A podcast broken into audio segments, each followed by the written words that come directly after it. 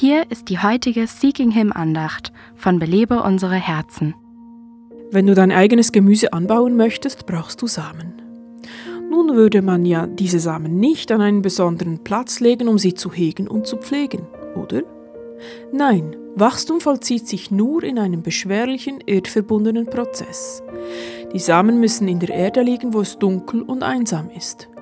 Dort bricht ihre harte äußere Schale auf, damit Leben hervorkommen kann. Jesus brauchte dieses Prinzip, um eine wichtige Aussage zu machen. Er sagte, wenn das Weizenkorn nicht in die Erde fällt und stirbt, so bleibt es allein. Wenn es aber stirbt, so bringt es viel Frucht. Jesus sprach hier von seinem eigenen Tod und seiner Auferstehung. Wir sind dazu berufen, seinem Beispiel zu folgen.